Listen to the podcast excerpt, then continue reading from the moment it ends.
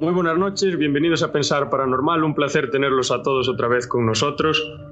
En el capítulo de hoy tocaremos un tema muy amplio, por lo tanto tendremos que ordenarnos de una manera muy puntillosa.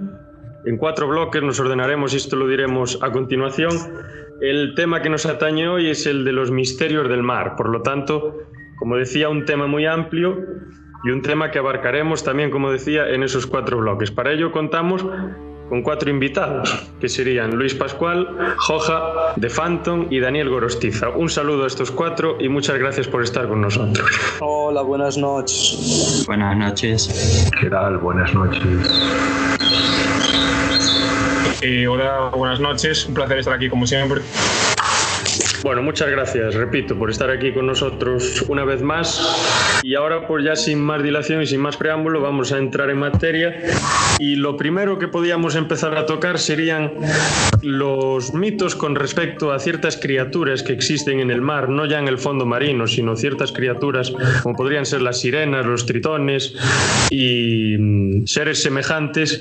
Y relacionar esto, pues no solo con la mitología y no hablar desde ello, desde solo la mitología y de las culturas antiguas, sino también establecer ciertas hipótesis que den una explicación más o menos plausible de la existencia de estos seres. Aunque, bueno, tenemos que decir que serán eso, hipótesis que tratan de abarcar mucho y tratan de explicar cosas que posiblemente no tengan explicación. Pero bueno, las hipótesis están ahí, el intento de racionalizar estas cosas pues también están ahí.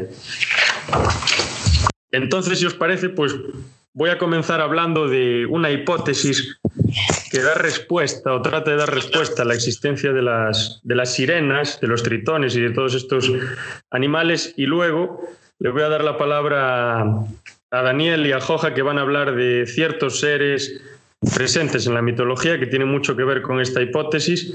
Incluso creo que Daniel va a establecer otra hipótesis parecida que tiene que ver, haciendo ya un adelanto, con, con los delfines. La hipótesis de la que voy a hablar entonces se llama la hipótesis del simio acuático.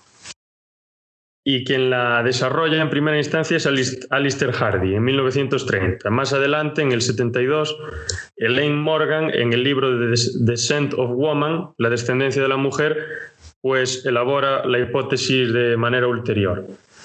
La base o el fundamento de esta hipótesis eh, consiste en que los antepasados de los seres humanos, en algún momento, en esos millones de años de evolución, eran primates que vivían en un medio semiacuático. Eran bípedos y lo que hacían era alternar eh, la vida en tierra con la vida en zonas poco profundas. ¿Y esto por qué lo hacían? Por una parte, para escapar de depredadores y por otra, porque en esas zonas poco profundas pues podrían adquirir otros alimentos que en otras zonas no adquirirían, como podrían ser a lo mejor moluscos, diferentes anfibios, algún tipo de planta, de alga o lo que fuese. Bien, la explicación también se sitúa en la, que sería la costa africana, en una zona de la costa africana, no se especifica en cuál, lo cual a mí no me convence tampoco demasiado porque la costa africana es enorme. Y viene a decir, por lo que acabo de decir antes, que cierto antepasado nuestro se ve en la necesidad de alimentarse de alimentarse, perdón, y esto le hace sumergirse en el mar y así adoptar pues una serie de adaptar una, una serie de extremidades de su cuerpo y su propio cuerpo, como por ejemplo, pues hacer que el tamaño entre los dedos, que estas membranas que muchas veces nos vemos entre los dedos, que son propias de los patos, aunque las nuestras no están tan desarrolladas, pues por ejemplo que eso se desarrolle para poder nadar mejor. Bueno, no están demasiado desarrolladas, pero bueno, algo más que otros animales las tenemos. Y según esta, esta hipótesis, como decía, pues una de esas, a, partir de esas adaptaciones que se hicieron, pues una, se originaron diferentes subespecies. Una se quedó en tierra, que sería la que daría origen a los seres humanos actuales, y la otra se hizo marina, se hizo anfibia, y que daría origen a esos seres mitad humano, mitad pez. Esto se lleva a la, gran pantalla en el año 2011 en un documental que se llama Sirenas, el cuerpo encontrado, de la productora Animal Planet. Presentan a las sirenas como algo horrible, horrendo. No son para nada las bonitas sirenas que aparecen en la mitología griega, por ejemplo, de las que Dani nos va a hablar en un momento. sino que únicamente son, como les dicen, monos de mar o simios de mar. Son simios que nada. Fue tan popular esta teoría en ese momento, en el 2011, que tuvo que salir la Administración Nacional Oceánica y Atmosférica de los Estados Unidos a desmentirla y a decir que no existe ningún indicio de estos, que no existen fósiles y que las sirenas pues, son solo eh, seres que están en el imaginario colectivo. Aún así, los, eh, la estructura del argumento y las, los elementos o los ítems en los que se basa el argumento no son del todo descabellados, tienen un cierto fundamento. Voy a mencionar algunos, por ejemplo, el argumento se basa en que los seres humanos tienen muy poco pelo y tienen 10 veces más grasa que otros primates. ¿Esto por qué? Según dicen los que defienden esta postura del simio acuático, pues porque los puede aislar del frío del agua o porque les hace flotar. Por el peso de la grasa, pues les hará flotar. Luego también argumentan que el cerebro necesita sustancias que solo están presentes en el mar, en los peces y en el marisco. Luego también dicen que los seres humanos son capaces de contener la respiración por mucho tiempo bajo el agua, si los comparamos con otros simios. Dicen también que nadamos instintivamente al nacer, que el parto en el agua es algo mucho más fácil y casi indoloro, Luego también eh, explican que la columna es muy débil porque está acostumbrado el ser humano a nadar y en el agua pues no carga ningún peso porque no tiene que apoyar las extremidades. Luego habla de esas membranas interdigitales de las que acabo de hablar yo. Y luego también hablan de que las lágrimas y la sudoración excesiva pues tienen que ver con, que el ser humano es un ser de, de un ámbito acuoso. Yo no sé hasta qué punto se puede relacionar que alguien sude mucho con, con que viva en el mar, pero bueno, es, cuanto menos curioso. Y ahora, pues si os parece, le doy la palabra a Dani, que nos va a hablar de, esas, de esos seres a los que esta teoría intenta dar explicación y nos va a presentar también una, una hipótesis buscada por él mismo. Creo que, no sé si eh, Luis quiere decir algo. Sí, quería añadir a lo que, a lo que hablaba de la teoría del simio acuático una de las cuestiones que no mencionaste y que me parecían más curiosas, que era en relación a, la grasa, a la grasa que acumulamos. Porque mm, realmente eh, la mayoría de los mamíferos terrestres, a excepción de nosotros, eh, acumulamos, acumulan grasa, y bien eh, de manera periódica, es decir, en periodos de mayor frío, de, temperaturas más bajas, acumulan más y en verano no tanto. Y la acumulan mm, es grasa visceral, grasa que cubre eh, los órganos. Sin embargo, en nuestro caso, mm, la mayor parte de la grasa que acumulamos es eh, por debajo de la piel, lo que coincide con la mayoría de los, por no decir la totalidad de los mamíferos acuáticos, como podemos ver. Era solo añadir eso. Sí, como sería como en el caso de las focas y los leones de mar y las morsas, que tienen esa grasa justo pegada a la, piel. Y las, ballenas. Sí, o incluso como los propios trajes de neopreno, que es una imitación de todo eso. Mm. Y bueno, ahora después de este apunte, que bastante ilustrativo con lo que dije yo, que lo pasé muy por encima, lo de la grasa, pues ya si quiere el señor Gorostiza puede comenzar con, con su ponencia. Sí, bueno, pues lo primero que diré sobre las sirenas es que es una palabra que viene del griego que al parecer significa las que atan y desatan. Supongo yo que por las pasiones que producían. Las encontramos, por ejemplo, en la literatura clásica, en la Odisea, pero no es la imagen que tenemos ahora. No tenían cola de pez, tenían cuerpo de ave y rostro de mujer tenían una voz celestialmente hermosa em, con la que eran capaces de enloquecer a quienes las escucharan eh, y solían ser la perdición de los marineros porque los volvían locos y o bien se tiraban al agua o naufragaban los barcos. De hecho, en la misma Odisea, Ulises o Odiseo, pues cuando pasan cerca de la isla de las sirenas, que se llamaba Trinacia, pues les tapa los oídos a sus marineros y remeros para que no escuchen el canto y se vuelvan locos, pero como él sí quería escucharlo, pues se ata al mástil eh, y puede escuchar ese bello canto. Luego, pues, como digo, el aspecto en el mito moderno de las sirenas cambia mm, en la Edad Media eh, a el que conocemos todos, el de mitad mujer, mitad pez, sigue teniendo una voz melodiosa que atrae a los marineros. Y esto se puede deber a las historias de de Asiria eh, del 1000 antes de Cristo, donde existía una diosa que era mitad mujer, mitad pez. Y, de ahí quizás pueda venir la imagen que tenemos de la, de la sirena actual. Eh, luego, eh, depende del territorio. Mm, yo he mirado unos cuantos porque hay muchos. Eh, pues cambia un poco lo que viene a ser la sirena. Por ejemplo, en las islas británicas suelen ser presagio de mala suerte y pueden, en algunos casos, nadar en agua dulce, pero cambia, depende de la zona. Por ejemplo, en Irlanda las llaman merrows y, y los hay machos y hembras, aunque hay más, más hembras eh, suelen tener hostilidad con los humanos y llevan unas prendas mágicas que si se las quitas los controla. En Escocia las llaman CESAC. bueno, en Escocia tienen dos tipos. Están las CESACs, que son las doncellas de las olas, que tienen colas de salmón, muy lógico porque allí hay muchos salmones. Eh, y si las capturas, como si fuera el genio de la lámpara, pues te conceden tres deseos. Y luego están las Seki, que son hadas marinas, que eh, cuando están en el mar tienen forma de foca, pero cuando están en la tierra tienen forma de mujer. Si le roban la eh, piel de foca, será humana para siempre, pero si la recupera, pues puede volver al mar.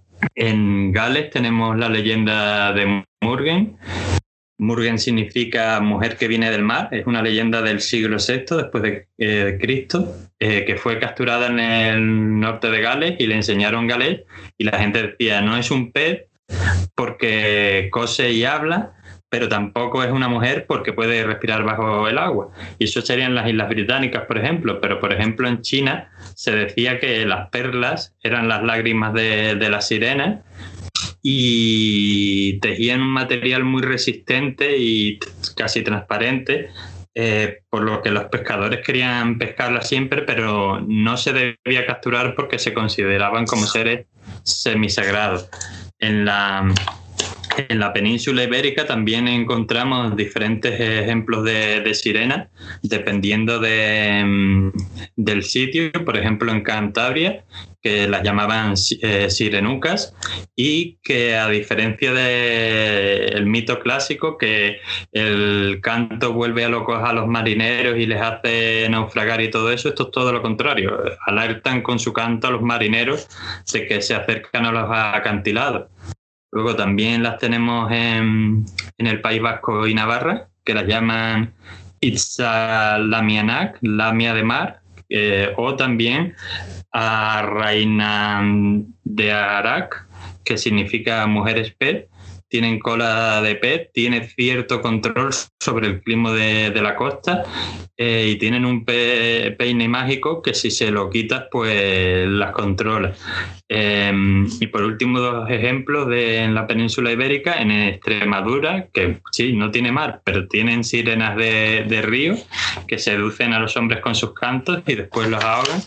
Y ya luego, pues por último, en Galicia está encontrado una leyenda, la leyenda de Marina o Mariña, eh, que, salga, que salva perdón, al duque Don Froilaz del tormentoso mar de Finisterre.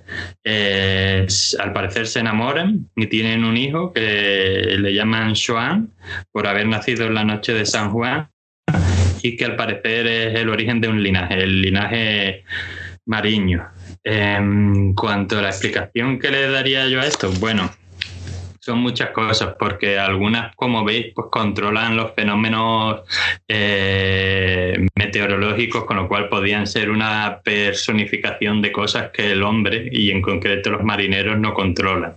Eso es muy típico en todas las civilizaciones, personalizar pues fenómeno. Y por otro lado, esas sirenas que mm, rescatan a marineros y que los llevan a la costa, pues muy bien podían ser delfines. Tenemos que imaginar a ese marinero que está en un estado de semi-inconsciencia y entrevé a una criatura que parece un pez, pero que no lo es del todo, que lo rescate y que lo lleva a la costa, pues fácilmente podía tener una alucinación y pensar que es una mujer pez. Entonces, pues de ahí podría venir, por ejemplo, el mito de las sirenas, de estas dos cosas que, he explicado, de la personalización de, digamos, los fenómenos meteorológicos y darle cara de, mujer y cuerpo de mujer y también pues de eso, de que te ha rescatado un delfín y como tú estás eh,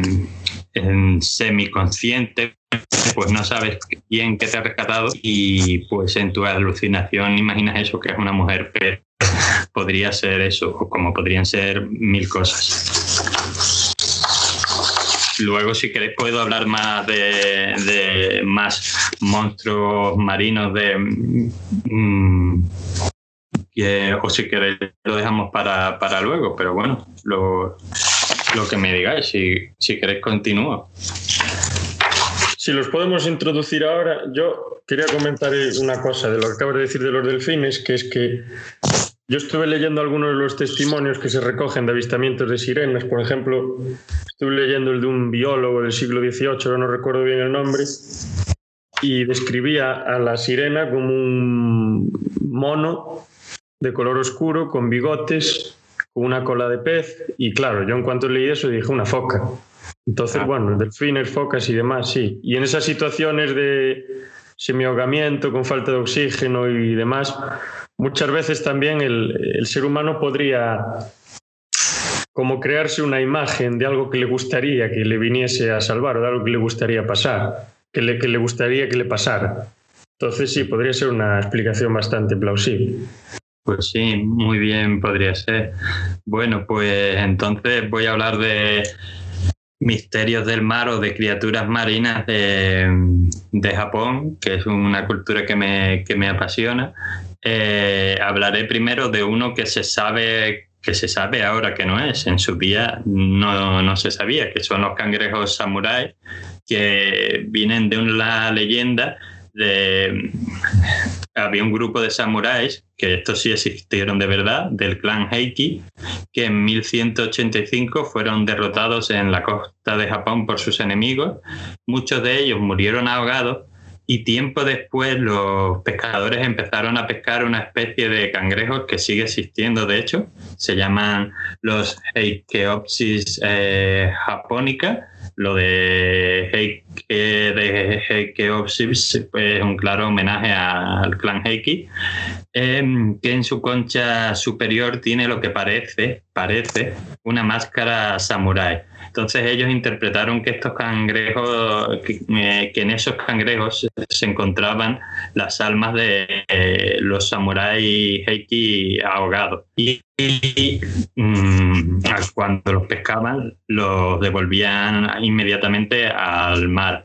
Ahora bien, la realidad eh, es que el, solo lo que pasa es que el exoesqueleto el o el caparazón superior de este cangrejo tiene un diseño curioso, que si lo examinas bien no parece tanto una máscara de samurái y podéis ver las fotos en internet y veréis que como a primera vista parece, pero si te fijas un poco dices, pues no se parece tanto o no se parece prácticamente nada. Es como las manchas estas de en psicología de interpreta lo que ves, pues un poco. Y esta creencia, pues eh, lo gracioso, ha ayudado a que esta especie pueda super, sobrevivir hasta el día de hoy, porque los eh, pescadores japoneses aún a día de hoy, si, cazan, si pescan esos cangrejos, los devuelven al mar inmediatamente. Em, dicho, contada esta, esta historia, pues ya ahora sí que voy a hablar de cuatro yokais. Yokais es monstruo en japonés eh, que están relacionados con el mar. El primero sería el Umibotsu, el, que traducido significa el monje solitario, que tiene el poder de crear tormentas su en su forma, tiene un color negro, tiene una forma viscosa, tiene una cabeza redonda, de ahí lo de monje, porque se parece a los monjes budistas japoneses que se rapan la cabeza. Em, hablaría de un segundo monstruo, que, de un segundo yokai, que sería el Kappa, que es una de las criaturas más populares en la mitología japonesa que aunque es sobre todo una criatura de ríos, lagos y agua dulce, también lo puedes encontrar en el mar y tiene el poder de frenar las inundaciones.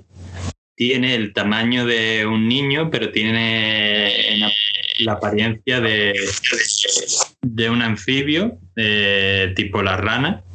Eh, la cabeza es muy curioso, está acabada en forma de cuenco que siempre está lleno de agua y que si por alguna razón se le desmaya, eh, digo, se le vacía, perdón, se desmaya. Y esto es muy gracioso porque aunque digo que para las inundaciones, o sea, en teoría son positivos, no lo son del todo, porque si tienen mucha hambre, aunque no comen humanos, pueden llegar a comerse a la gente. Y lo gracioso es que si te encuentras uno, pues lo, que puedes hacer es saludarlo con reverencia al más puro estilo japonés y como los capas al parecer son muy educados, él te contestará igual y al hacer la reverencia se le vaciará el cuenco que tiene en la cabeza y de agua y se desmayará. Eh, que, la cosa es bastante curiosa. Luego, la tercera criatura que nombraría sería el Ikuchi, que es una especie de pez o serpiente marina gigante que equivale quizás a lo que sería el kraken europeo con una piel cubierta de aceite, que, que hunde a los barcos llenándolos de aceite. Eh, si te lo encuentras, pues tienes que golpearlo con tus remos para alejarlo y limpiar el aceite rápidamente del barco, eh, porque si no, tú y tu barco o toda la tripulación y el barco se unirá a, a Licuchi de, de alguna manera. Eh, y formarán parte de él. Eh, luego, pues, el última criatura, aunque hay bastantes criaturas marinas japonesas, pero yo he elegido estas cuatro porque me han parecido las más peculiares, sería el Ningyo, que sería como una especie de sirena japonesa que o bien tiene aspecto de medio pez, medio mujer, o de medio pez, medio mono, es buena. Eh, de hecho, suele avisar de los tsunamis y de los terremotos. Eh, o sea que si la ves, eh, generalmente quiere decir que vas porque son difíciles de ver. O sea que si la ves es porque ella quiere que la veas y generalmente es porque te está avisando de que en la zona en la que estás va a haber un tsunami o un terremoto. Luego tiene una facultad en su piel, eh, porque son criaturas que viven mucho tiempo, que si te la comes eh, te hace inmortal, pero cuidado, porque si la matas, según el mito, eh, grandes desgracias, y cuando digo grandes desgracias quiero decir catástrofes naturales, van a suceder en la zona. Así que las Ningyo, según este mito que yo he recogido, esas especies de sirenas japonesas, serían algo así como protectores de una zona en concreto de la costa japonesa. Habría varias, pues cada una sería protectora de, de una zona. Y esto sería básicamente pues todo lo que he podido yo mirar sobre diferentes criaturas marinas. Ya digo, la sirena, pues bien, como he comentado, el, el ejemplo de, del cangrejo samurai, que al final no lo era, y de estas otras cuatro criaturas, estas cuatro yokai, que salen directamente de lo que viene a ser la mitología japonesa, pero cuidado que mm, igual que muchos pescadores a día de hoy siguen creyendo que el cangrejo samurai contiene las almas de los samuráis del clan Heiki, yo estoy hablando de esto como mitología, pero que muchos japoneses a día de hoy siguen creyendo que, esa, que estas cosas existen, o sea que que nosotros, o por lo menos yo personalmente, pues no lo creo, aunque me gustan las historias, pero que en Japón esto no, no es tanto mito para mucha gente, sino quizá realidad. O por lo menos así lo creen ellos.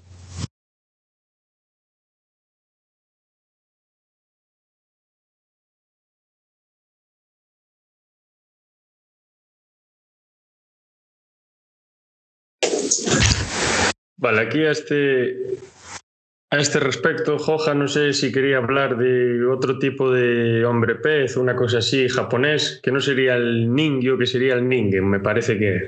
Eh, a ver, yo creo que cuando yo hablo del ningen y él habla del ningyo, creo que realmente son, son la misma criatura. En plan, yo creo que realmente lo que hay aquí es un error de. Bueno, un error de pronunciación o lo que sea, pero creo que no estamos refiriendo al mismo ser.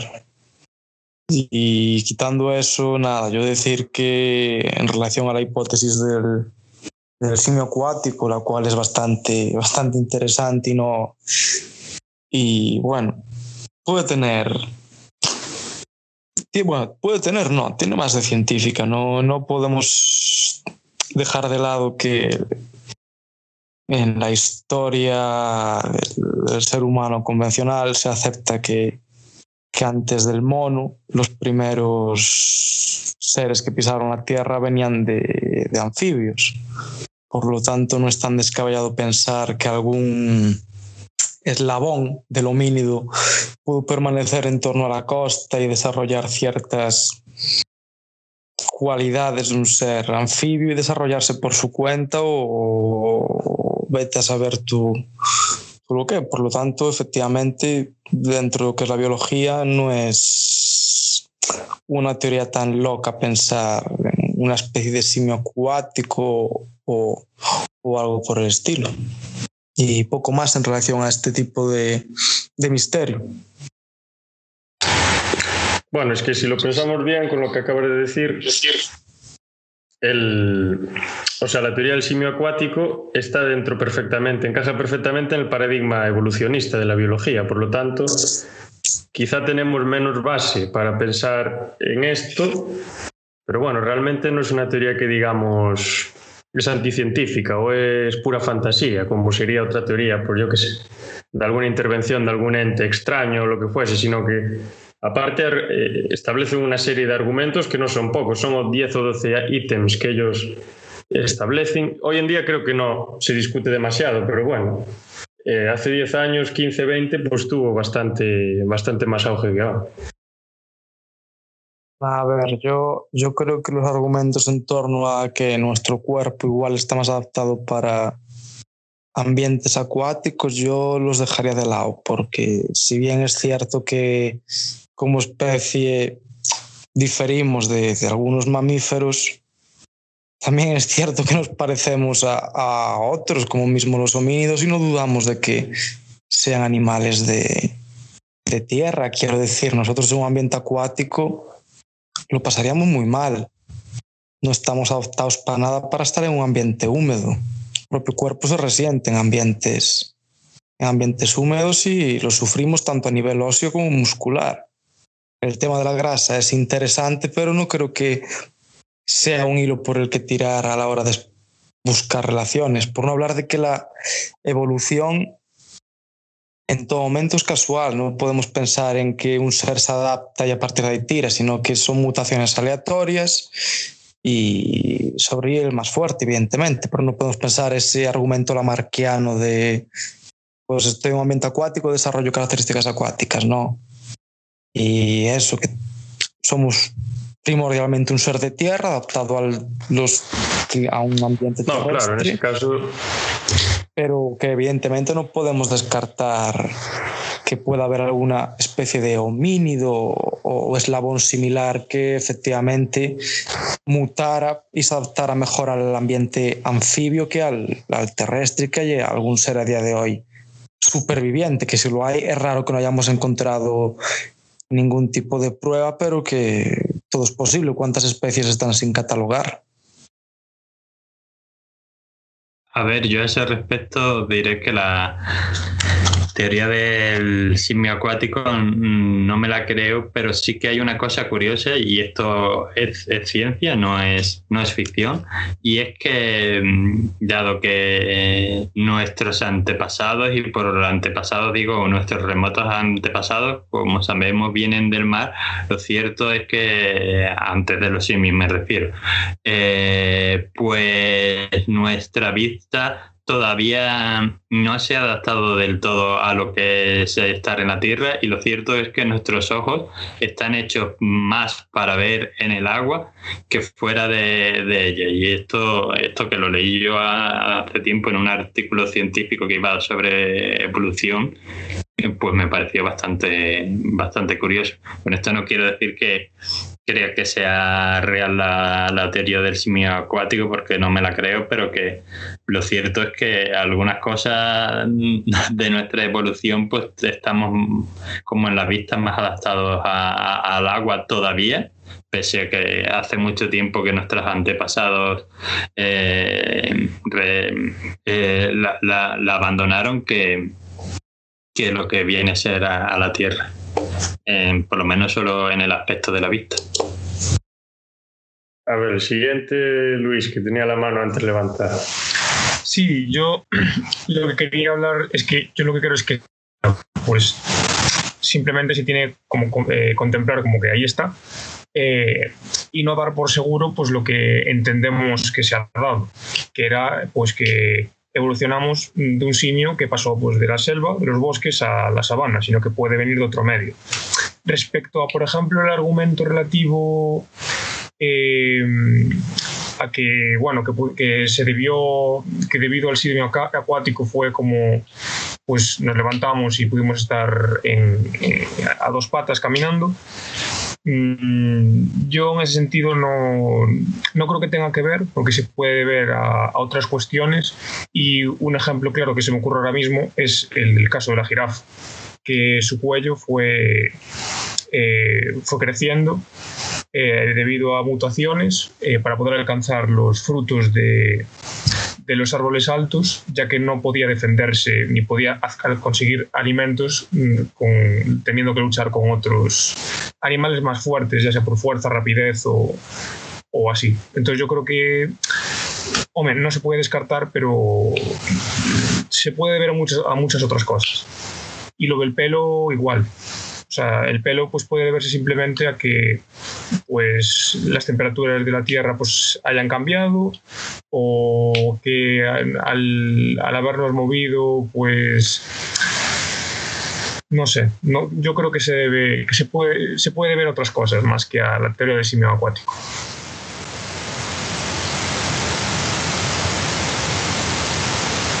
Y ahora coja, ¿no? Sí. Ah. No, no, yo decir que, que a lo que decía Luis de, de la jirafa que se fue adaptando a, al tamaño de, de la necesidad, decir que en la biología, que yo no soy ni biólogo ni mucho menos, pero por, por lo que pude estudiar, que la necesidad no hace al órgano, sino que las mutaciones son aleatorias y que casualmente una de ellas le produjo un cuello más alto y esa fue la derivación que sobrevivió. Pero en plan, esa idea de que la necesidad al órgano es una idea del, del darwinismo primitivo que, no, que tenemos que tener cuidado con ella. Y nada, en relación a lo de que tenemos cualidades típicas de seres adaptados al, al medio anfibio, pues que simplemente pueden ser vestigios de nuestros antepasados, igual que tenemos un montón de, de órganos que, que, a día de hoy pues no pintan mucho y que son restos de, de bueno, de nuestro pasado genético. Yo que sé, por ejemplo, se dice que el apéndice es algo que a día de hoy sobra en el cuerpo, incluso el propio prepucio de los órganos genitales masculinos, que es otra herencia genética, algún hueso por ahí creo que hay suelto lo mismo y que lo de la grasa, la explicación de la grasa visceral y, y tal puede, puede derivar también de ahí. Yo ahora antes de pasar a, al siguiente tema quería comentaros algo sobre una, una etnia, una tribu que se llama los gitanos del mar, que viven en el sudeste asiático. Se les llama Bajao o Bajao también. No sé si los conocéis, si os suenan de algo.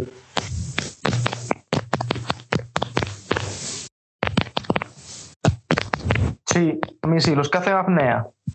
Sí, estos son una son nómadas y normalmente desarrollaban su vida en, en canoas y en, y en barcas y eran capaces de bucear debajo del, del, agua durante mucho tiempo y tenían una visión todavía mejor que la que nosotros tenemos fuera del agua.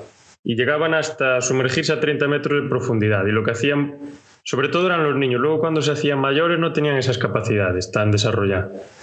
Y lo que hacían eran, pues los niños se sumergían y cogían el pescado, el marisco, los moluscos que pudiesen para, para comérselos. Y según bueno, los etnólogos y biólogos y antropólogos y demás, pues esta tribu se habrían adaptado a ese medio de alguna manera. Pero bueno, sería un caso entre miles y miles y tampoco sería un, o sea, no, no, tendrían por qué estar ligados de ninguna manera con ese simio acuático ni nada, sino que en un momento determinado, pues por las condiciones en las que viven, tuvieron que adaptarse a eso.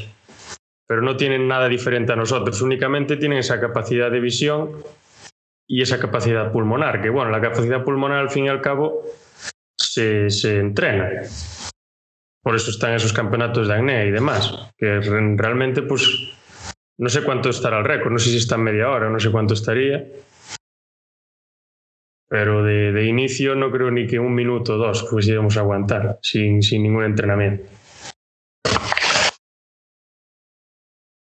A ver, yo creo que es un poco lo que dices tú, esta tribu que vive de pescar a base del, de la técnica de apnea, yo creo que simplemente es que se entrena mucho y la capacidad pulmonar se puede entrenar o puedes mentalizarte para aguantar más tiempo sin, sin quedarte inconsciente. No creo que tenga que ver con...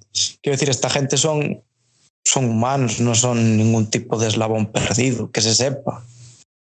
Por lo sí, tanto, claro, no claro. sé yo.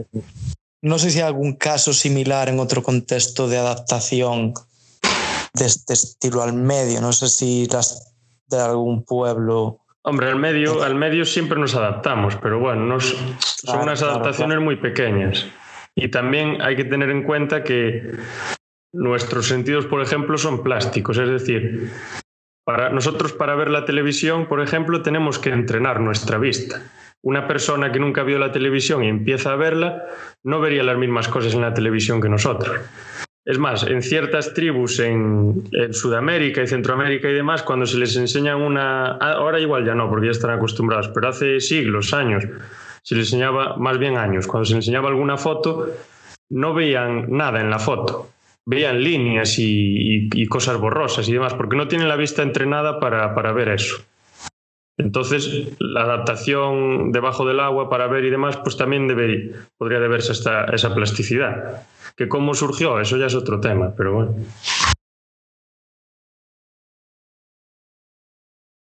A ver, el cuerpo humano, eh, si en algo es experto, es en adaptarse a, a condiciones adversas, quiero decir.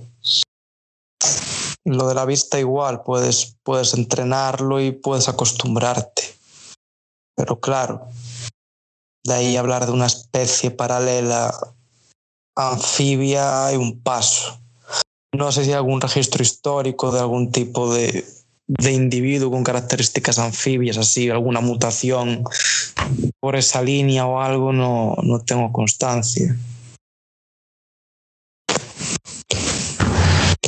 A ver, yo el único caso así que conozco, pero no tenía características anfibias, es el que he contado de la doncella esta galesa que se llamaba Murgen, pero según dice la leyenda tenía aspecto totalmente de mujer y, ya digo que, que es una, una, leyenda, una leyenda del siglo VI después de Cristo, pero es una leyenda y no tenía características eh, anfibias. Y luego, pues bueno, como leyenda que es, pues vete tú a saber eh, por qué se cuenta esa historia, cuál es, cuál es el motivo. Porque bueno, las leyendas no tienen por qué tener un significado de por sí, simplemente pueden ser historias que se cuentan como contamos muchas cosas, así que eh, realmente que yo sepa no tenemos ningún registro de, ninguna criatura medio humana, medio pez o nada para el estilo, solo leyendas que se pueden interpretar de un montón de maneras, como queramos casi. Sí, yo creo que también pasa un poco como pasa en la historia de los pueblos vikingos, los berserkers o esos guerreros especiales que tenían ellos en sus leyendas, en sus sagas, también se afirma de ellos que se podían convertir en medio del combate en lobos y osos, probablemente asociado a que luchaban con más fiereza que el resto, sumado a que se sabe que podían estar inducidos en, en psicosis a través de las drogas y, y se podían comportar como animales que veían en su día a día. Igual el tema de, de los hombres pez o las sirenas también puede ir un poco en, esa línea. Siempre hay en la historia humana esta asociación a veces entre hombre y animal, ese misticismo.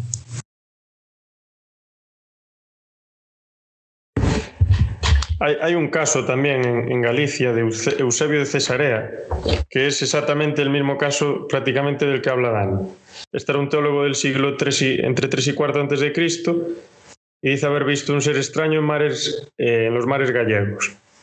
Pero dice que este ser es un humano que viene del mar.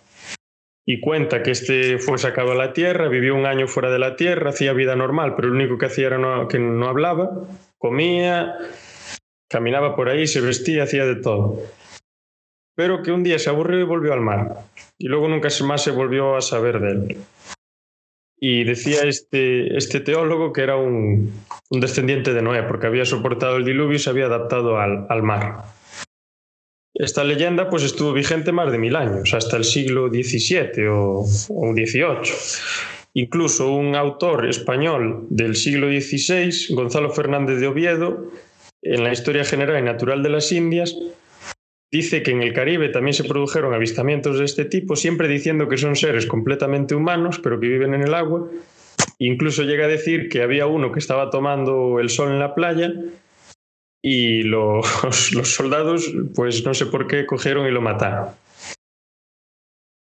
Y bueno, si os parece ya podemos pasar al siguiente tema, que en este caso sería el que toca los, los triángulos sea el de las Bermudas, sea el Triángulo del Diablo, si mal no recuerdo, y en ese creo que Phantom es el que lleva la voz cantante. Sí, bueno, tenemos el Triángulo de las Bermudas que seguramente sea el más conocido para todo el mundo, ya sea porque es un, un canal, eh, digamos que se sitúa entre tres puntos que son Miami, Florida, Bermudas y Puerto Rico y hay un gran tráfico aéreo y marítimo. ¿no? Y a lo largo de la historia hubo diversas desapariciones, eh, entre ellas algunas que no, no tienen ningún tipo de explicación hoy en día y que las, sería eh, la del vuelo 19, en la cual eh, pues cinco aviones de la marítima desaparecieron sin dejar ningún rastro. Eh, como se comentaba, pues estos cinco aviones eh, resulta que salían a realizar una serie de maniobras por el canal, ¿no? Y a medida que transcurría la tarde, pues se perdió el contacto con ellos uh, hasta que, bueno, en la última transcripción que llegó al, al, radar de la base, se comentaba que lo que reflejaban los pilotos, tres de ellos, era que se habían visto una serie de luces antes de desaparecer y bueno, eh, diversas alteraciones en el campo magnético de las, de las, naves, así como la brújula no respondía ni los mandos, llevando las naves, digamos, hacia las naves, perdón, eh, las, eh, las, embarcaciones en este caso hacia un, un punto pues, desconocido. Y entonces aquí es donde cabe, bueno, cobra bastante importancia lo que sería la hipótesis de una posible abducción la teoría extraterrestre. Pero bueno, también cabe destacar otras hipótesis que tendrán o no más fortuna, pero que están ahí, como son los agujeros negros, que podría deberse a lo que ocurre allí dentro del Triángulo de las Bermudas, que fue un agujero negro, una, una especie de puerta a otra dimensión que todavía no está muy probado, pero que algunos científicos al parecer lo respaldan, lo cual es curioso. Después tendríamos una teoría que, que dicen que hoy por hoy sería la más uh, aceptada, que sería la de los hidratos de, de, metano, que serían como una especie de burbujas que saldrían desde el interior del océano este. Eh, y estas burbujas, según las pruebas de laboratorio realizadas, pues podrían hundir barcos inmensos. Lo que pasa es que aquí, al tratarse de barcos, los puedes hundir, pero tú una nave no te la puedes llevar desde, desde el fondo del océano, por lo tanto es un poco extraño esto. Pues yo no sé si tenéis alguna pregunta, porque es bastante llamativo lo que pasó en el Triángulo de las Bermudas. ¿Alguna aclaración que hacer? Sí, yo quería decir respecto a la teoría del agujero negro. A ver, yo no conozco, no conozco mucho de física, pero yo lo que sé es que un agujero negro eh, es un cúmulo de energía muy grande. Entonces yo creo que eso sí que se podría descartar de primeras, porque si hubiera un agujero negro en la Tierra, acabaría con la Tierra y con todo lo que hay alrededor. Plan, lo, lo absorbería. Entonces yo creo que ahí, mmm, no sé, no tiene mucho sentido. Lo otro ya, ya es otra cosa. Sí, yo iba a decir básicamente lo mismo, que si fuera un agujero negro allí no habría ni agua, se habría, se habría tragado hasta, hasta, el agua. Entonces, que sea un agujero negro no lo veo yo, que sea cualquier otro tipo de fenómeno natural que no nos podamos explicar a día de hoy con la tecnología y la ciencia que tenemos, pues eso podría ser, no lo descarto. Ahora bien, agujero negro, pues ya digo, no habría allí ni agua. El agujero negro se, se lo traga todo, toda la materia que tiene. Entonces, pues no habría ni triángulos, ni bermudas, ni, ni mar alrededor. Ni planeta. Pues tampoco. Igual, igual más que un agujero negro, a lo mejor te referías más a una puerta a otra dimensión. O algún. Más sí, un agujero, un agujero tampoco, general, un hoyo. Claro, tampoco se sabe bien lo que es en, en, sí un agujero negro, ¿no? A pesar de que ya, ya hay indicios de que estén ahí. Entonces, bueno, podría ser una puerta a otra dimensión, sí. Incluso se llegó también a especular de que estuviera por allí la Atlántida, pero bueno, también son, no dejan de ser especulaciones. Lo curioso es esto, que, bueno, que la tripulación, con tantas horas de vuelo que hayan realizado los eh, entrenamientos con tormentas, etcétera, hayan desaparecido sin aparecer eh, las naves, ni aparecer eh, los cuerpos, ni nada. ¿no? Se han desintegrado, por así decirlo, o alguien se los llevó. Y ahí está el misterio de la cuestión. Sí, aparte hay algún caso de barcos que desaparecen y luego vuelven a aparecer bastantes años más tarde, sin tripulantes y sin nada. Son pocos, pero hay algunos. Y, hombre, no se sabe bien por qué, seguramente una explicación razonable, natural y lo que sea, pero es cuanto menos llamativo que suceda esto. Y luego quería, bueno, te quería comentar que el, el, Triángulo de las Bermudas se populariza sobre todo en el año 74, cuando Charles Berlitz publica su libro de Bermuda Triangle, o sea, el Triángulo de las Bermudas.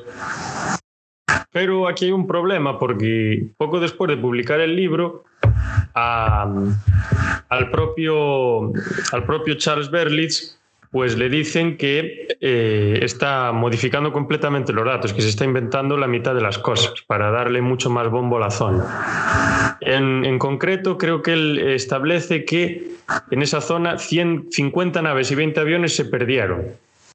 Y realmente sí que son muchos, pero bueno, lo que decía, que eh, ¿cómo era? Que, que, que, haya exagerado muchísimo los datos. Entre estas naves y aviones, no, pues. Hay que tener en cuenta. Sí. sí, sí. No, que que hay que tener en cuenta que, bueno, es una zona de mucho tráfico aéreo y marítimo, ¿no? Entonces, cabría sí, la claro. posibilidad de que al pasar tantos barcos, tantas naves, pues se produzcan más desapariciones de lo normal. Entonces, bueno. Sí, eso, claro. Está claro. Sí, Dani, tenía la mano. Hombre, y también podría ser debido simplemente a, bueno, sabéis que la Tierra tiene un campo magnético. Eh, este campo magnético no es homogéneo ni regular y puede ser que se produzca allí algún tipo de fenómeno magnético que altere los radares o diferentes aparatos que usan tanto barcos como aviones a la hora de navegar que puede hacer que esas embarcaciones o que esos aviones se pierdan hasta que ya es demasiado tarde. O sea que el fenómeno, digamos, meteorológico, entre comillas, natural, no debemos descartarlo tampoco. Sí, no, eso seguramente sea la mejor explicación, pero el caso también es eso de eh, esas naves que aparecen de, años después sin, sin, tripulación y sin restos de tripulación. Es llamativo. Joja tenía la mano levantada, a ver qué nos quiere decir. No, yo decir que había leído que estadísticamente lo que entendemos por el Triángulo de las Bermudas no representa un pico de desapariciones tan elevado como el resto de zonas del mar. Quiero decir, tiene la fama, pero realmente no se da una anomalía tan grande como el mito puede llegar a, hacer pensar. Es cierto que hay poco más igual de desapariciones que en otras zonas, pero no es tan exagerado. Quiero decir, el mar es un territorio muy peligroso todos los años suceden naufragios ou desapariciones Pero claro, sí, sí que es cierto que se le dio ese mito, no sé si con algún tipo de fin de marketing o qué. Hombre, marketing muy posiblemente, porque los estadounidenses todo este tema de bueno, de estos fenómenos paranormales y demás les, les encantan, les, les gustan muchísimo, sean alienígenas, fantasmas, desapariciones. Sí, Luis, que tiene la mano levantada. Sí, yo, yo creo que una de las teorías mmm, que pueden dar origen al, al misterio del, del, Triángulo de las Bermudas puede verse un poco a lo que venía a explicar hoy, que vengo a explicar pues varios fenómenos que se dan pues con, una cuestión tan simple y conocida como como compleja eh, al final, que es el tema de, de, las olas y determinadas singularidades que se dan eh, en función del clima y en función pues, de, otros, de otros factores, que todos juntos pues, pueden dar lugar a, a cuestiones muy complejas y bastante peligrosas.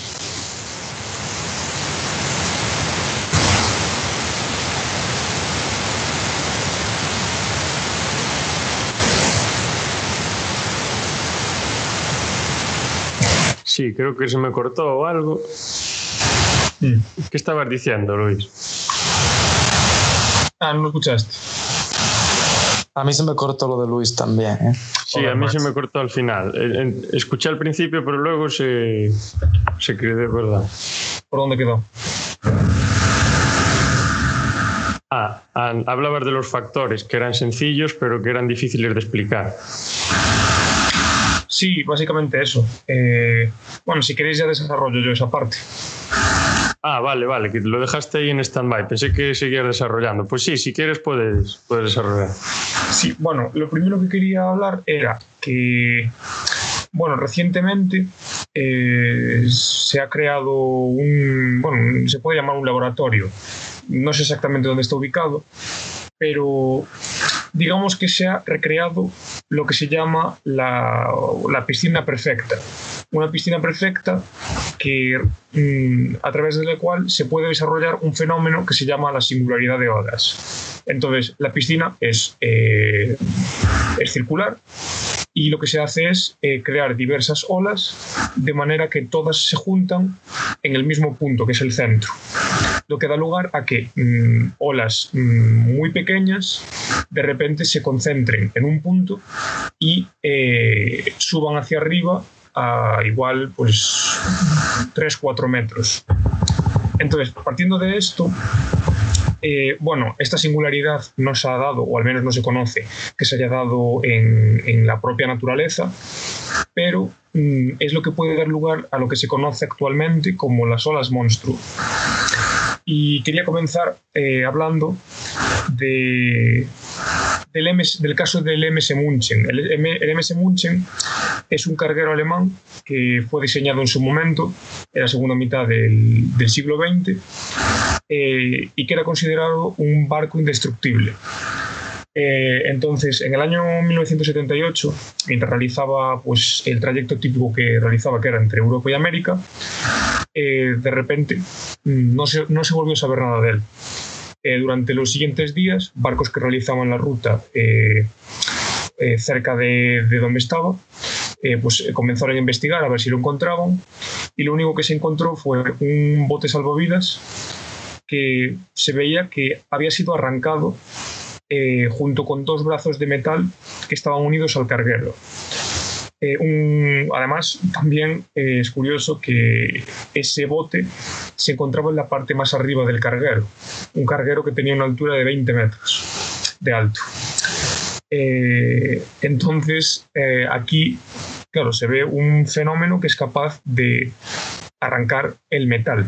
Además, yo, pues investigando, he visto imágenes también de, de otros barcos bastante grandes y se ve pues barcos que están que tienen el metal destrozado, desgarrado. Entonces, pues una de las cuestiones pues, que se piensan es debido a las olas monstruo.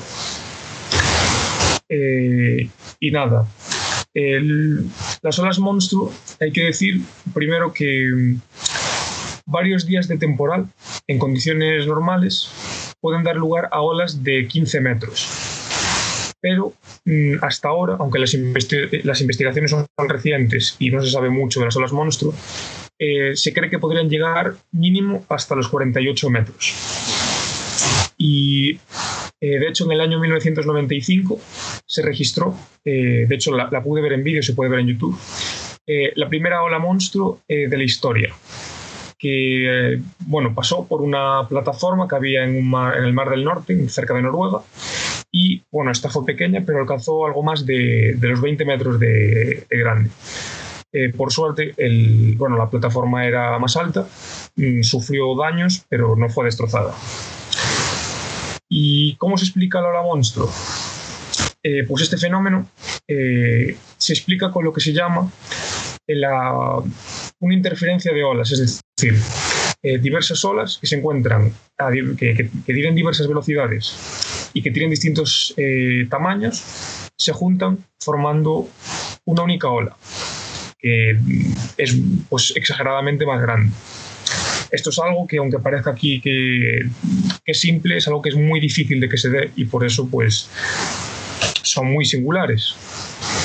Eh, y las principales características, y lo que lo hace también más peligroso, a las olas monstruo, es que no es como, por ejemplo, vemos en las playas, que en un momento de temporal vemos que hay olas grandes y de repente es lo típico que se ve, que se juntan varias y forman pues, una ola un poco más grande, de dos metros, las típicas que, que se surfean. Sino que eh, se dan junto con olas mucho más pequeñas, es decir, de máximo de uno o dos metros, y de repente aparece de la nada esta ola monstruo, mm, sin previo aviso, y además mm, muy verticales. Por lo tanto, es que tampoco un barco puede defenderse de ella. Y también otro dato que recopilé es que mm, las olas, respecto a la fuerza de las olas, una ola grande, mm, como las que conocemos hasta ahora, ejerce una fuerza de hasta 59 kilopascales. Vale, por otro lado, eh, los barcos, eh, incluido por ejemplo el MS Munchen, que era en ese momento el conocido barco indestructible, eh, podían soportar una fuerza muy superior a, las, a, las, que se conocían de las olas, que era de 150 kilopascales. Pero es que las olas monstruo eh, multiplican por 9 esa fuerza, que sería exactamente la de 980 kilopascales por lo que se conoce. Por lo tanto, mm, me parece una auténtica barbaridad y dadas las características que he explicado, es muy complicado poder salirse de, una de esas. Seas el barco que seas, de momento no hemos diseñado barcos para, para semejante monstruosidad, como indica la propia palabra. Y por último, eh, un fenómeno que hasta ahora solo se da en la, en la, isla de Ré, que es una isla que está en la parte occidental de Francia, eh, muy bonita, por cierto, eh, se dan las llamadas olas cuadradas, que tal como, como se indica, eh, en determinadas circunstancias, desde, desde la propia isla puedes observar como si el mar estuviera dividido eh, como si fuera un, eh, un, tablón de ajedrez, como si tuviera unos hierros que separan un fragmento del, del agua respecto a otro. Y lo que se conoce de esto es eh, que, bueno, en la propia isla, tanto en la parte norte y la parte sur, hay diferentes mares. Y lo que se da en el mes de octubre son unas condiciones climáticas tan adversas, o bueno, adversas no, tan diferentes un mar respecto a otro, que, que causan este fenómeno. Es lo que se conoce de ellos. O sea, es una, unas condiciones tan diferentes que dan lugar a eso, porque eh, este fenómeno de las olas cruzadas se conoce como mares cruzados, cruzados pero mm, se ve que tanto el tiempo como la velocidad a la que van las olas, el viento, vamos, es tan diferente que dan, da lugar a esto.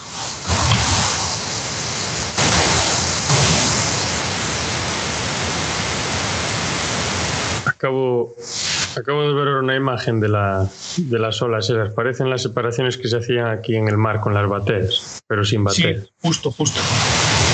Pero de otro color. Bueno, y otra cosa que también se me olvidó respecto a las olas cuadradas es que, eh, bueno, desconozco más o menos, bueno, entiendo que claro, es, está, o sea, es un punto, sobre todo en la zona del, como de la línea del cuadrado. Claro, al darse esas condiciones donde hay un cruce de mares, eh, lo que pasa es que tú no puedes salir. Es más, en la propia isla ya hay carteles, por eso no suele haber problema, eh, que, indican que en el caso de que se vean olas cuadradas, la gente salga de ahí, porque básicamente no puedes salir o lo vas a tener muy complicado y, y te puedes ahogar. Pero bueno, hasta ahora eh, creo que ha habido como tres casos solo de que hayan desobedecido o no se hayan enterado por otras cosas y al final pues los han podido sacar, por lo tanto se desconocen muertes derivadas de, de ese fenómeno.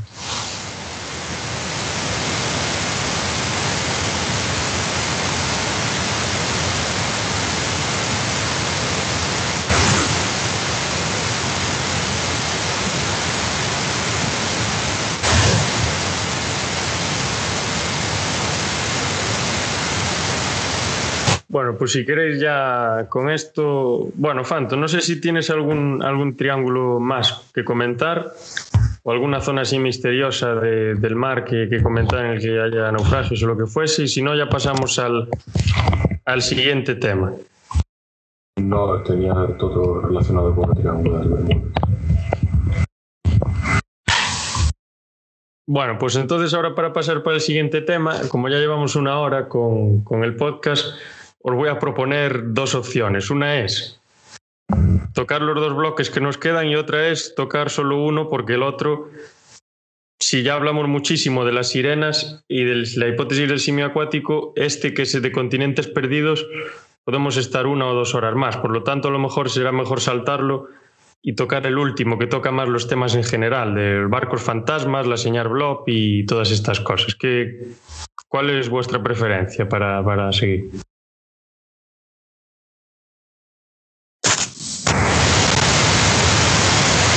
Como veáis, la verdad.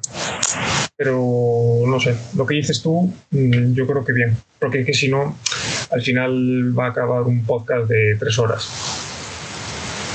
Yo personalmente tengo especial interés en el tema de los barcos fantasmas. Pues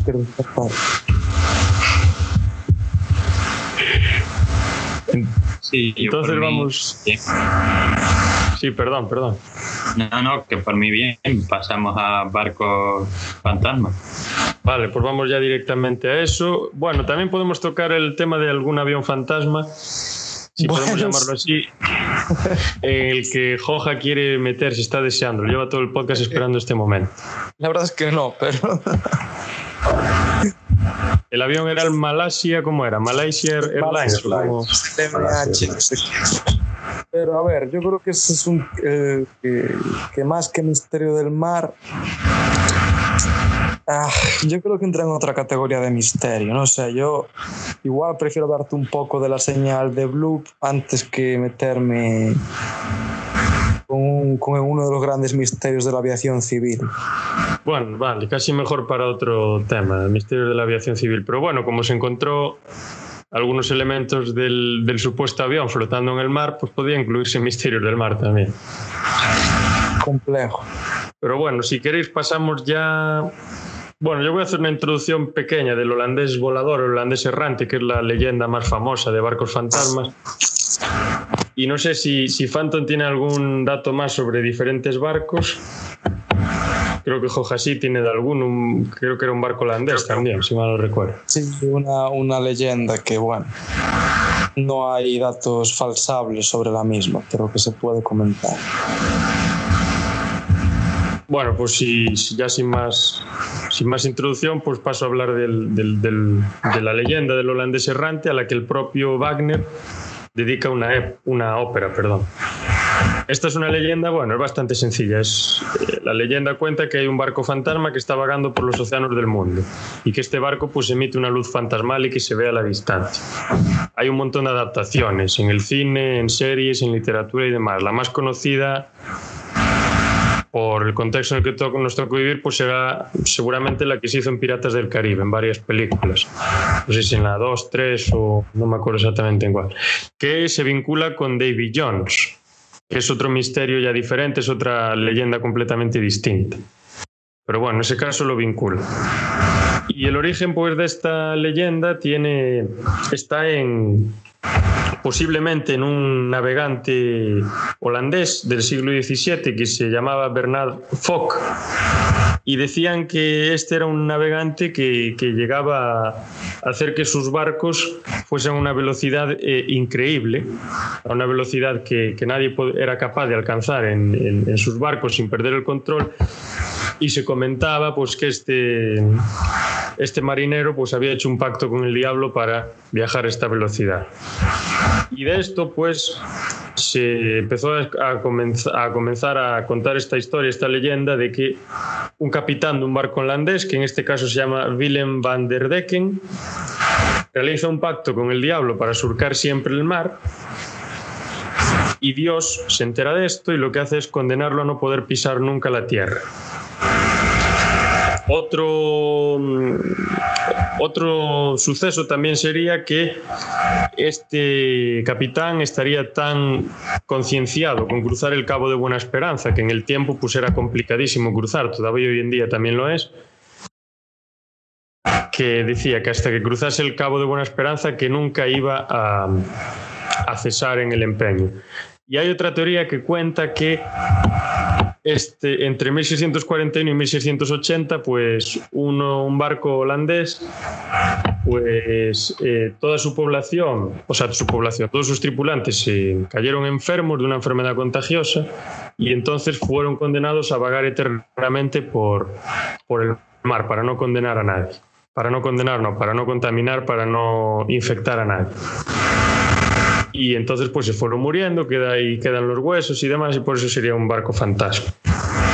Y esto lo podemos vincular con ese barco del que hablaba Joja, y no sé si Phantom tiene alguno más de- que comentar.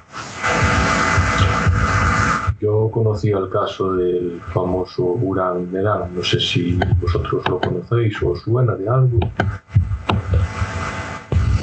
No, yo para nada. Pero, pero sí es el que acabo de decir yo antes, que del barco holandés. ¿Qué le dije a este tío? Ah, pero no dijiste ese. el- ah, bueno, sí. Es cierto. Claro, ahora me dan en teoría era un barco holandés, pero como ya comenté, es que no hay ninguna prueba sobre él acerca de un recorte de prensa que se cree que fue inventado. Pero sí, se puede hablar de él como una actualización del mito del holandés errante.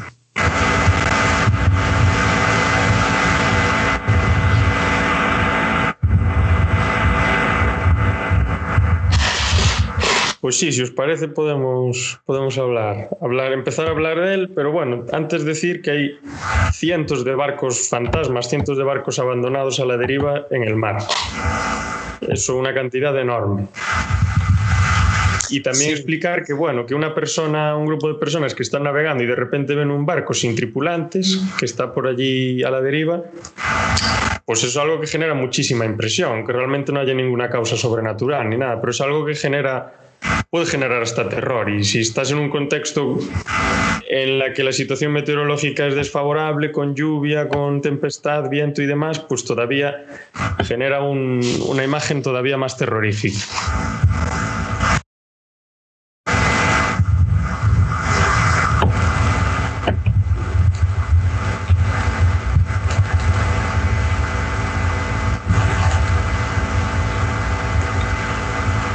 Podemos hablar entonces de ese, de ese barco, del que cuál es el suceso que se cuenta, aunque, aunque se diga que no es algo falsable y que pueda, haya podido ser inventado.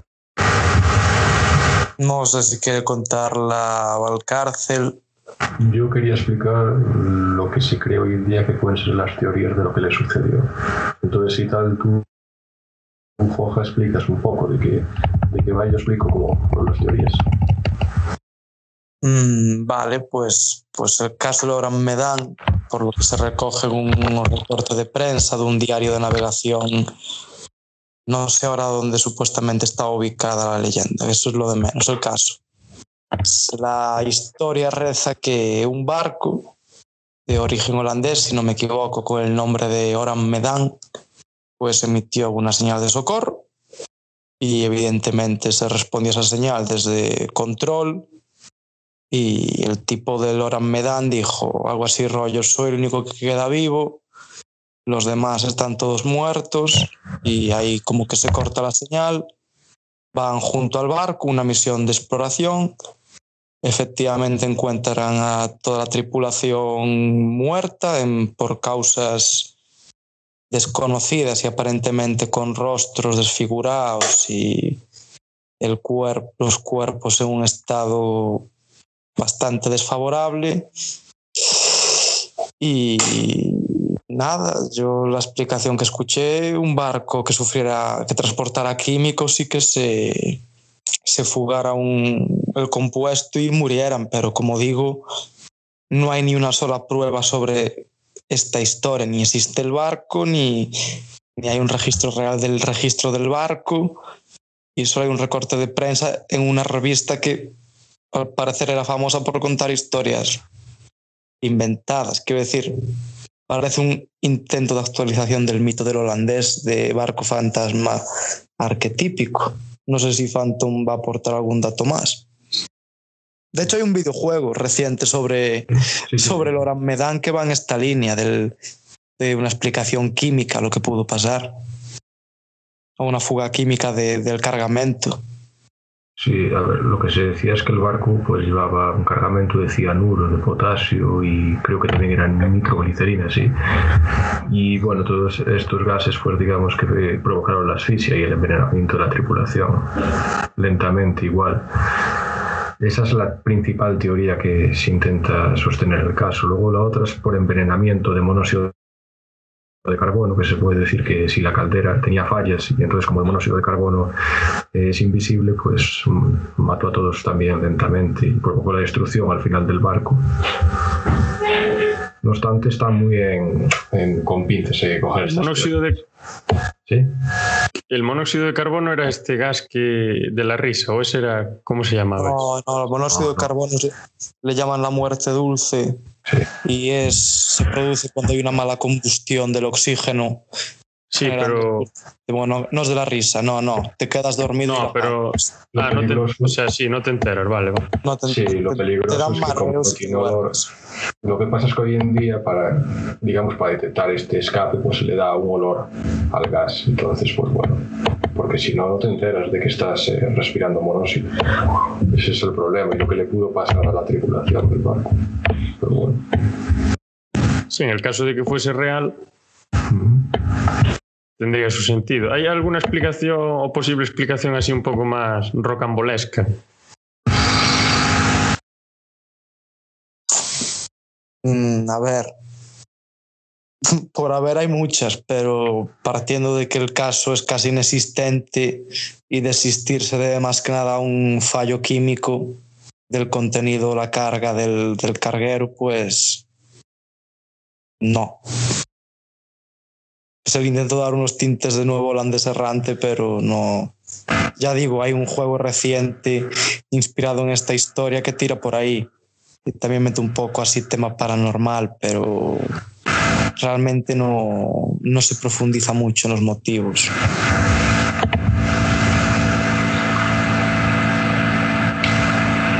Bueno, entonces, Phantom, no hay ningún barco más. Fantasma, conocido. Otro barco sería el Mary Celeste. No sé si tenéis eh, información. ¿Ese era un barco de pasajeros o no? Si mal no recuerdo. Sí, evidentemente sí. ¿Y ese cómo es la historia de ese, si, la, si te acuerdas de? Y ya luego pasamos a hablar de la señal Bloop y ya casi vamos a acabar. Pues en sí es similar a la del holandés errante. Eh, en este caso, eh, digamos que lo curioso es que se encontró a, los cadáveres de la tripulación esta vez, pero eh, eh, no, perdón, no se encontró a los cadáveres de la, de la del barco, pero se encontró como que estaba todo en perfecto estado dentro del barco, es decir, había eh, una mesa puesta con las cenas, las comidas y no hay ni rastro. Y la principal hipótesis que se recoge es que pudiera ser eh, un secuestro por parte de los piratas y que, bueno, torturaran a la tripulación.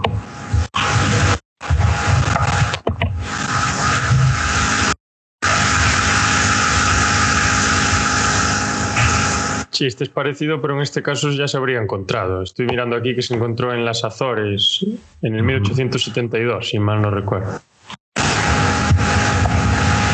Sí, mil- no, 1800, no, perdón.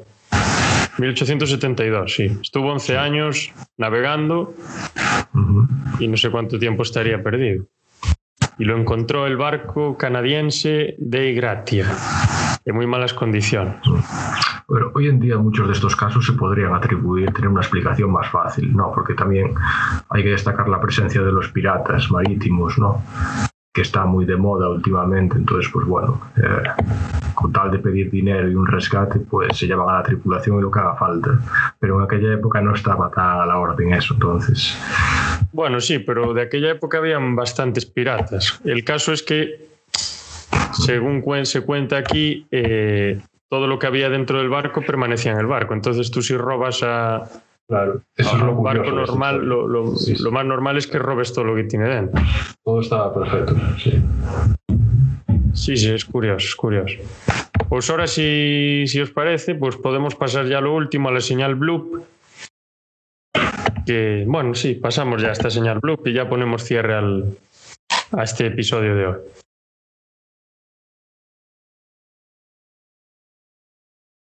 Pero, ¿quién, quién quieres que fale? Ah, yo creo que querías hablar tú sobre esa señal Bloop. Si no, la introduzco yo y podéis ir añadiendo vosotros lo que Sí, os sí, parece. a ver, la, la señal bloop o el sonido de bloop es uno de los muchos registros de audio que hay en este sentido de las profundidades marítimas. Concretamente este, no me preguntéis el año, pero fue recogido por micrófonos de la, de la NOAA, si no me equivoco, que es la organización que se dedica a est- a estudiar el fondo marino en Estados Unidos. Y básicamente tienen repartidos por el fondo submarino mi- micrófonos, que básicamente son micrófonos para, Sí, son- para labores de investigación y una vez registraron pues una, un sonido, el cual está en YouTube, lo podéis escuchar, está en Wikipedia y es un sonido que, a ver, de primeras parece un animal y por las características que se recogieron de un animal bastante, bastante, bastante grande. En un principio se dijo que podía corresponderse con un iceberg rompiéndose en el fondo marino, pero según pasó el tiempo se descartó porque no se correspondía con eso y se especuló que efectivamente se puede tratar de un animal desconocido que por los cálculos de los micrófonos que lo captaron y la intensidad y tal sería un animal igual 10 veces más grande que una ballena azul, que si no me equivoco es el animal más grande de- conocido. Y junto con la señal blue hay otras de, origen similar de los fondos marinos. Por ejemplo, la señal train en referencia que es como un sonido de, de una locomotora, pero en el fondo marino. Y hay otras tantas que la verdad es que la explicación a día de hoy Mm, bueno, que no hay una explicación en firme para, para ellas y se especula de eso, desde animales de gran tamaño, maquinaria en el fondo del mar de origen desconocido y la verdad es que el fondo marítimo es muy poco conocido, plan. Igual podemos saber más de yo que sé, de la geografía de la Luna y los, nuestros fondos marinos son unos grandes desconocidos. Yo quería puntualizar algo bastante curioso, es que cuando se recogió la señal Blue esta, también sucedió en el mismo año una onda de espectro en el espacio, que no sé si la conoceréis, pero seguramente sí, conocida como WOW. ¿La conocéis? Sí. Sí, claro, eso es famoso. Pues es como si hubiera algo de conexión entre el océano y el espacio. Entonces aquí pues, se podría sustentar un poco algo que viniera de ahí fuera, pero bueno, es así algo que me acaba de venir ahora. Sí, pero puede ser. O sea, el sonido a lo mejor podría venir de algo que sucedió fuera de la Tierra. Y esa misma onda, pero no sé cuál fue antes, si fue la WoW o la otra. Si, si antes fue la. Sí, ¿Sí? Eh, creo que fue la Bloop, la primera. Claro, si antes fue la Bloop y luego la otra, entonces no vería yo la, la relación causal. Dani quería comentar algo. A ver. Bueno, son, son dos cosas que eh, han tenido la coincidencia, en, por lo menos en mi opinión, de pasar en un mismo periodo de tiempo y claro, y por eso vemos la relación, pero si hubieran pasado en, años distintos no se la veríamos, pero la señal web de la que tú hablas, si no recuerdo mal, estamos hablando del programa SETI, que busca inteligencia eh, alienígena. Y bueno pues eh, tuvo, tuvo esa cosa de encontrar esa señal que se podría identificar a una eh, tipo de respuesta no, no natural. Pero no, no le veo yo la, la, la relación evidentemente la Tierra y el espacio están relacionados, igual que las mareas existen porque tenemos luna, pero eso no quiere decir que todo lo que pase en el espacio pues tenga que tener relaciones en la Tierra y al revés. Entonces yo ahí no, no le veo la relación de, de eso. De hecho, mm, diré que, por ejemplo, eso me suena más a un fenómeno natural que se producía en unas cuevas de, no me acuerdo qué, qué república ex soviética que se sigue produciendo ahora, que parecía que estaba, era un, una cueva grandísima parecía que estuvieras escuchando el sonido del infierno. Y bueno, ahora se cree que lo que escuchas es la mezcla de gases y otros efectos que hacen ese sonido. Y por ahí mm, daría yo mi explicación personal de lo que podría ser la señal blue, pero no, no le veo yo relación con el WoW, aparte de que pasaran en el mismo año. Claro, a ver, Jorge, ¿qué querías comentar? No, primero que lo del pozo que decía Daniel es el, el pozo súper profundo de Kola en Kanchatka, que es a día de Federación Rusa, y eso, que es un pozo, el, el pozo más profundo que se conoce, hecho artificialmente y no artificialmente, mide como 12 kilómetros, creo.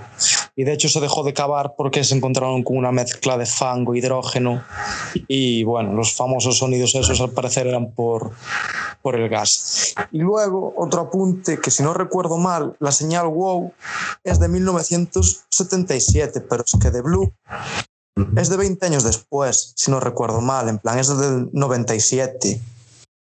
Quiero decir, no sé si me ah, bueno, claro, nada. No sé si estoy equivocado.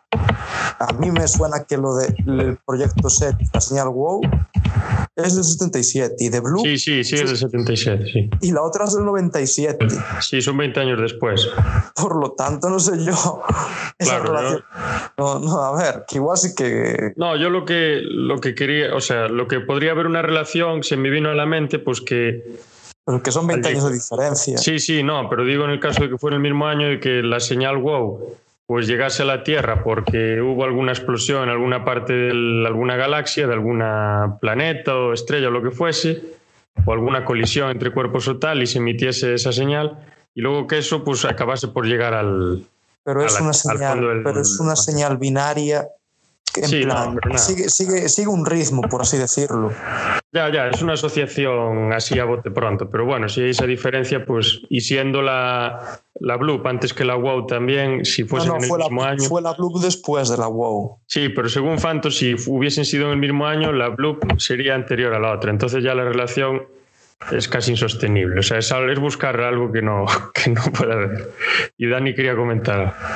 No, aparte de que la señal eh, WOW, eh, que no sabemos lo que es porque se ha investigado en esa misma zona posteriormente desde aquella época y no se ha vuelto a, repetir la señal, con lo cual no sabemos si en realidad pudiera ser eso, una respuesta de algún tipo de inteligencia como pudiera ser un error a la hora de captarla como cualquier cosa, porque ya digo que se ha intentado eh, pues buscando en la misma zona y no, no hemos desde entonces no hemos obtenido otra vez una respuesta similar Así que mm, no, no sabemos lo, lo que es, no, no tenemos ni, ni idea. Podría ser incluso algún tipo de fenómeno natural del espacio que desconocemos. Claro, muy probablemente. Bueno, ahora me gustaría añadir aquí dos cosas con respecto a la señal de Blue. Y es que estos micrófonos de los que hablaba Joja, que se colocaron en, en el fondo marino, fueron colocados mucho antes en, que el 97. Pero luego la, la Administración Nacional de los Océanos y de la Atmósfera estadounidense pues los utilizó para captar sonidos y demás. Y estos micrófonos pues fueron si- situados en el fondo marino en la Guerra Fría por los estadounidenses para detectar posibles submarinos soviéticos nucleares. Y claro, lo mejor pues es lo que decía también Joja, que esos sonidos se podrían deber a maquinaria que está ahí que nosotros no sabemos realmente No, que no, está ahí. no, porque- lo de la maquinaria es otra señal diferente a de Bloop. Ah, vale, vale, vale. muy diferente, que se llama de hecho de train o algo así. Tú escuchas porque- de Bloop Sí, es, y es para como un, de Bloop es es como un sonido de fondo, más que como un sonido de un motor o de algo así. Sí, es, un- es extraño. Y la señal train también sí que parece como una locomotora, pero claro, está captada en una zona inexplorada del océano que no hemos llegado allí como tal.